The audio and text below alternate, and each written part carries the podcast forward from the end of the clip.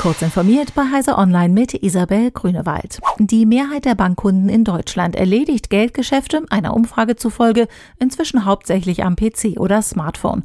Die Pandemie habe dem Online-Banking einen kräftigen Schub verschafft. Eine aktuelle Umfrage zeige, dass bereits 56 Prozent der Befragten ihre Bankgeschäfte in erster Linie online oder per Smartphone abwickelten, fasste der Hauptgeschäftsführer des Bundesverbandes Deutscher Banken, Christian Ossig, die Ergebnisse der jetzt veröffentlichten Erhebung zusammen. Am wichtigsten ist Bankkunden bei der Wahl ihres Kanals der Umfrage zufolge, dass sie ihre Geldgeschäfte sicher erledigen können.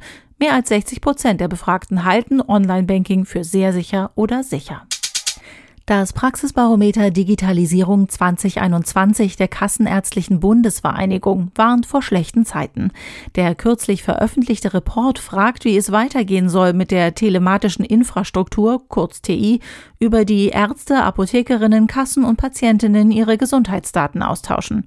Die Befragung von 2800 niedergelassenen Kassenärztinnen und Ärzten, von denen 89 Prozent an die TI angeschlossen waren, ergab, dass jede der befragten Praxen durchschnittlich nur an drei von fünf Tagen mit der TI problemlos Daten austauschen konnte. Eine Größenordnung, die auch eine Stichprobe von CT bestätigt.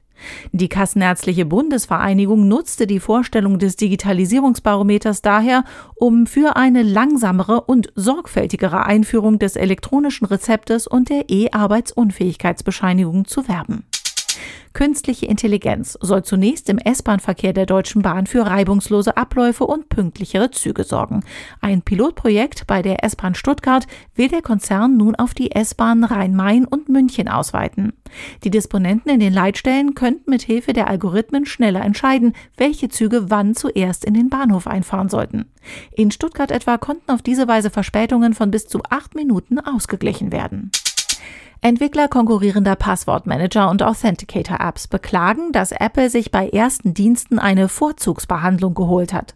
So berichtet Kevin Archer, Mitarbeiter bei TwoStable, dass Twitter seit kurzem direkt auf Apples im iPhone eingebauten Passwortmanager verlinkt, wenn man versucht, die Zwei-Faktor-Authentifizierung für seinen Account zu aktivieren. Für die Nutzer ist dies praktisch, auf der Strecke bleiben Konkurrenten wie TwoStable und andere Authenticator-Apps wie jene von Google. Diese und weitere aktuelle Nachrichten finden Sie ausführlich auf heise.de. Werbung.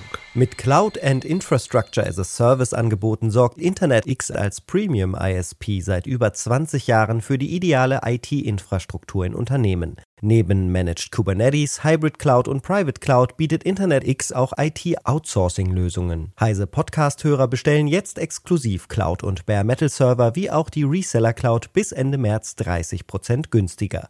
Starten Sie Ihr Projekt unter www.internetx.cloud.